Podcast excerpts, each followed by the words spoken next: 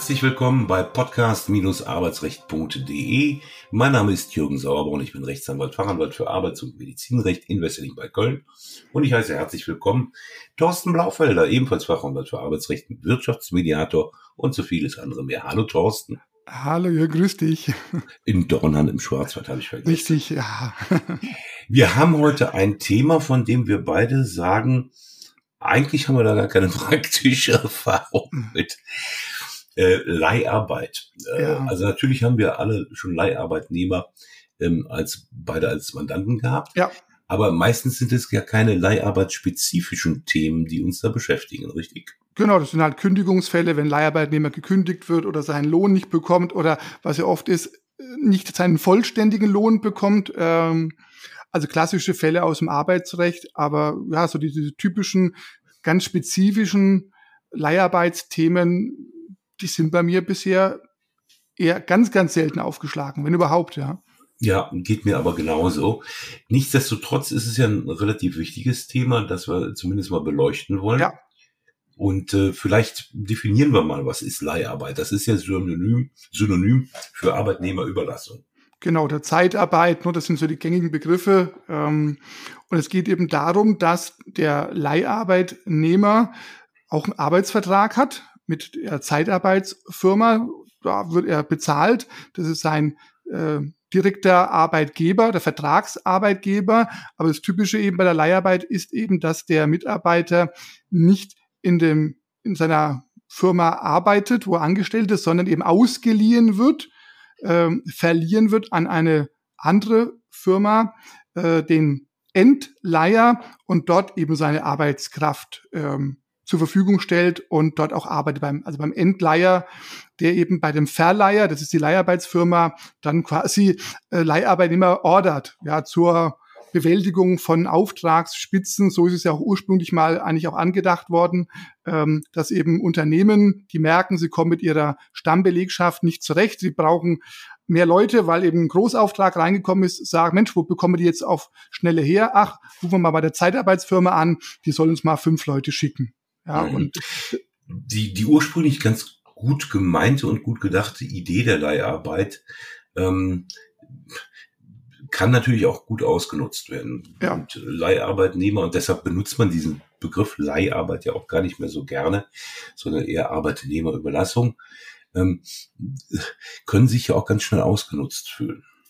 Ja, das ist, das ist im Prinzip ist ja auch der Punkt, dass ja einige Unternehmen gemerkt haben, ach, das ist ja doch eine ganz gute Geschichte, auch in Zeiten, wo vielleicht keine Auftragsspitzen bestehen, weil ähm, dem Leiharbeitnehmer oder der Firma müssen wir keine Lohnfortzahlung im Krankheitsfall bezahlen oder, äh, oder Urlaubsentgelt, sondern wir müssen nur wirklich die tatsächlich geleisteten Stunden ähm, oder müssen bezahlen, genau bezahlen. Und können die, diese Zeitarbeitnehmer viel flexibler einsetzen und haben dann durchaus so im Laufe der Zeit so eine zweite, ja, also neben der Stammbelegschaft, ja, so eine Belegschaft zweiter Klasse aufgebaut und äh, sind damit auch ganz gut gefahren. Und so war nicht Leiharbeit nicht gedacht. Ja, also das ist genau. aber alles, was eben zur Verfügung gestellt wird, was die, was der Markt hergibt, wird eben halt auch von Unternehmen ausgenutzt, ja. Und es ist ja auch ähm, in vielen Fällen auch nichts Verbotenes gewesen. Also man hat eben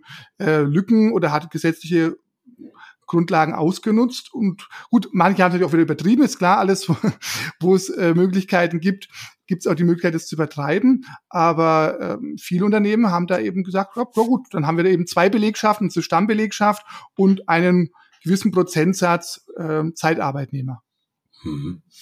Jetzt ist ja ähm, einmal eine Erlaubnispflicht ähm, notwendig für die Verleiherfirma, die ja quasi ja. wie ein Arbeitsvermittler ähm, am Markt auftritt, ja. wobei eben im Gegensatz zu einer Arbeitsagentur, die einmal vermittelt und dann ist deren Job erledigt, der Verleiher ja ein dauerhaftes Verhältnis hat, ne? in diesem ja. Dreieck zwischen Arbeitnehmer, Leiharbeitsfirma, also Endleiher ja. und Unternehmen, sprich Verleiher. Ähm, und die rechtlichen Beziehungen verbleiben ja zwischen Arbeitnehmer und Verleiher. Ja. Und zum Endleiher erstmal nicht. Genau. Der schlechte Ruf von der Leiharbeit, ähm, die wir ja in allen möglichen Branchen haben, ja. Ähm, liegt ja wahrscheinlich ähm, in der nicht vorhandenen Lohngleichheit, die auftreten kann. Also Richtig. Stichwort Equal Pay. Ne? Genau, genau. Und eben, wie gesagt, die, die Frage eben, wie werden die behandelt, wie, ne, wie werden die in der Endlife-Firma angesehen, ja, ähm, weil es ja doch irgendwie so ein bisschen so eine Zweiklassengesellschaft äh, ist. Und natürlich die, ähm, die Verleihfirma macht ja ihren Gewinn daraus, klar, die stellt ja auch dann das in und die Frage ist eben dann, ähm, wie viel zahlt dann die Zeitarbeitsfirma ihren Mitarbeitern und ähm, das ist ja dann der Gewinn. Ne? Also was ich in Rechnung stelle und was ich selber an meine äh, Leiharbeitnehmer ausbezahlen muss, das ist mein Gewinn und umso schlechter ich die Arbeitnehmer bezahle, umso mehr bleibt mir halt als Gewinn. Ja, also mhm. und ähm, ich meine, was ja im Grunde in Ordnung ist, weil jedes Unternehmen möchte, hat eine Gewinnerzielungsabsicht und möchte Gewinne erzielen, aber wenn man halt sieht, wie die Bezahlung der Leiharbeitnehmer ist, ja, das ist doch eher so an der untersten Grenze, ne? Ja, und wir haben vor allem ja auch äh, zwar auf der einen Seite tarifvertragliche Regelungen in der Regel im Bereich der Leiharbeit, aber die Löhne sind dort ja in aller Regel niedriger als ja. die der Stammbelegschaft. Ja. Und wenn ja. man über Equal Pay, also Anpassung der ähm, Entgelte an die der Stammbelegschaft bei Leiharbeitern denkt, äh, dann haben wir das ja erst nach neun Monaten. Richtig. Ja, und die Frage ist, ob der Einsatz denn tatsächlich so lange überhaupt geht. Genau. Also das ist, das schreit nach Ungerechtigkeit. Ja, und vor allem kommt, genau. Und vor allem, du hast es erwähnt, Tarifverträge, ja, es gibt, und die Tarifverträge hebeln ja teilweise dann auch noch ähm, Regelungen im Arbeitnehmerbelastungsgesetz aus. Das heißt, ich habe erstmal ein Gesetz, was sagt, das und das, das sind die Regeln der, der Zeitarbeit.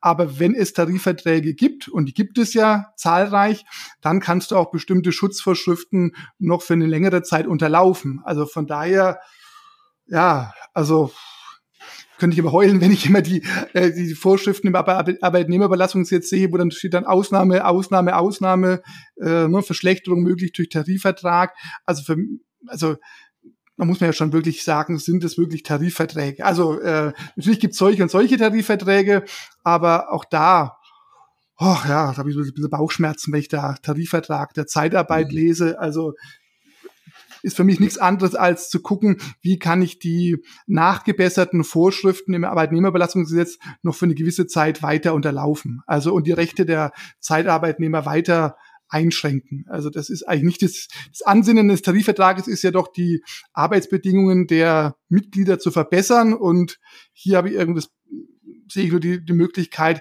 wie kann ich noch für eine längere Zeit die äh, Rechte verschlechtern. Also von daher Ah, ja, schwierig, schwieriges Thema. Ja, ja, ich meine, du hast es ja eben angesprochen. Uh, ursprünglich ist ja die Idee, uh, kurzfristige Engpässe zu überbrücken. Das halte ich ja durchaus für eine vernünftige Geschichte. Ja. Ne? Mitarbeiter wird krank, Stammmitarbeiter wird krank. Ich finde keinen neuen, rufe bei der Leiharbeitsfirma an, die schickt mir jemanden und uh, gut ist. Das Problem ist ja, ähm, das Gesetz sagt ja, eine Höchstdauer von 18 Monaten mhm. ähm, soll eigentlich nur ähm, oder ist nur zulässig. Ja. Ähm, faktisch wird es aber genutzt, um Festanstellungen zu umgehen. Ne? Richtig, genau. Und, und auch da wieder ist es so, wenn ein Tarifvertrag besteht, dann werden aus den 18 Monaten 24 Monate. Also, da sind wir auch nochmal sechs Monate drüber. Und klar, also das ist, äh, ähm, und selbst wenn es so wäre, dass jemand auch wirklich auch länger arbeitet oder länger eingesetzt wird, ob der dann sein Recht einklagt, äh, beim, beim Endleiher sich da quasi ins Arbeitsverhältnis zu klagen, was ja die, die, die, äh, die Rechtsfolge wäre, so ein fiktives äh, oder fingiertes Arbeitsverhältnis, das ist ja die Frage. Also ich kenne auch viele, äh, habe auch schon teilweise in Schulungen äh, Leiharbeitnehmer erlebt, die gesagt haben, nee, also ich bleibe bei meiner Zeitarbeitsfirma, so schlecht geht's mir da gar nicht. Ja, ähm, klar, es gibt auch solche und solche. Man darf jetzt ja auch nicht hier alle über einen Kamm stellen und sagen, die bösen Zeitarbeitsfirmen, die nur die Leute ausbeuten wollen. Aber es bleibt halt irgendwo trotzdem eine prekäre Situation. Ne? Die, die Vergütung mhm. ist meistens nicht so wirklich berauschend. Und wenn dann vielleicht der Zeitarbeitnehmer bei seinem Arbeitgeber auch noch befristet beschäftigt ist, ne, also ja. das macht die Situation ja nochmal deutlich schlechter. Also das ist ja und vor allem äh, die die Verleiherfirmen können ja entsprechend auch im, im ich will jetzt nicht sagen kollusiven Zusammenwirken ähm, auch die Arbeitnehmer rotieren, sodass ja. eine bestimmte Stelle ähm, dauerhaft von einem Leiharbeitnehmer besetzt ist. Ja, ja auch das genau. verhindert, verhindert das Gesetz ja nicht. Welcher Betriebsrat ist denn eigentlich zuständig? Ähm, der der äh, des Verleihers oder der des Entleihers? Ja gut, es kommt natürlich darauf an, um was es dann, äh, was es dann geht. Also wenn tatsächlich mal eine Zeitarbeitsfirma einen Betriebsrat haben sollte, was eher selten ist, ich weiß, zwei, drei große Firmen haben durchaus hier Betriebsräte, dann sind natürlich für die Einstellung ähm, der Leiharbeitnehmer auch zuständig, mitbestimmungspflichtige Einstellung nach Paragraph 99 Betriebsverfassungsgesetz. Aber es ist ja so, dass der Leiharbeitnehmer ja, Kraft seiner Definition ja eben verliehen wird ähm, und im Endleiherbetrieb eingesetzt wird. Von daher äh, ist es eben schon so, dass sich das meiste eben beim Endleiherbetriebsrat abspielt. Ja, mhm. und wenn die End, wenn die, die Endleihfirma sagt, wir wollen ähm, Leiharbeitnehmer beschäftigen, dann ist nämlich auch der Betriebsrat dort für die Einstellung äh, auch wieder nach Paragraph 99 Betriebsverfassungsgesetz zuständig. Also das ist, ja. äh, das teilt sich da ein bisschen auf, ja. Ja. Müssen wir noch irgendwas unseren Zuhörern berichten über Leiharbeit?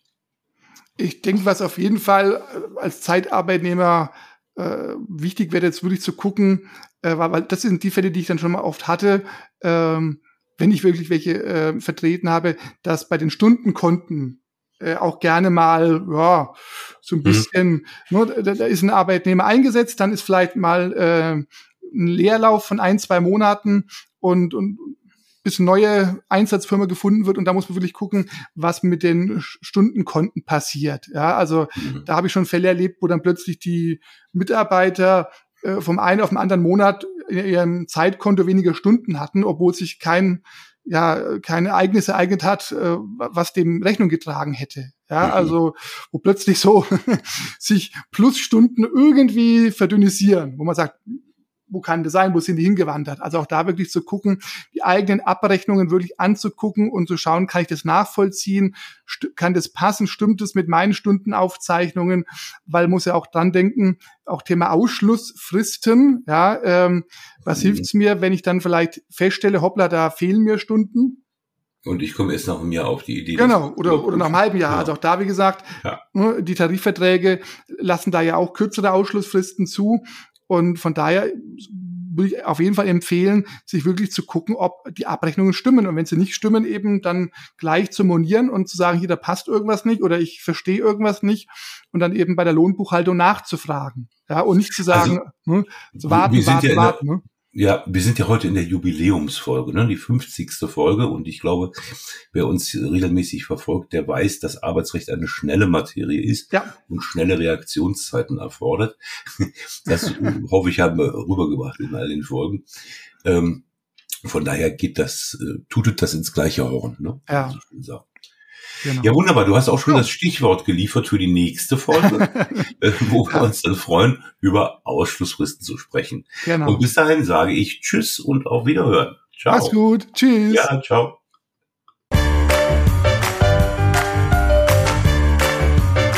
Sie haben eine Kündigung oder Abmahnung erhalten, Ihnen wurde ein Aufhebungsvertrag angeboten oder Sie haben ein anderes arbeitsrechtliches Problem, dann wenden Sie sich gerne an die bundesweit tätigen Kanzleien der Moderatoren dieses Podcasts, die Rechtsanwälte und Fachanwälte für Arbeitsrecht Jürgen Sauerborn oder Thorsten Blaufelder, die Sie im Internet unter www.sauerborn.de oder www.torsten mit th-blaufelder.de finden. Haben Sie Anregungen, Lob oder Kritik zu dieser Folge des Podcasts, dann schreiben Sie uns eine Mail an redaktion@podcast-arbeitsrecht.de. Wenn Ihnen dieser Podcast gefällt, dann abonnieren Sie uns über die bekannten Podcast-Plattformen und bewerten Sie uns. Wir wünschen Ihnen einen angenehmen Arbeitstag.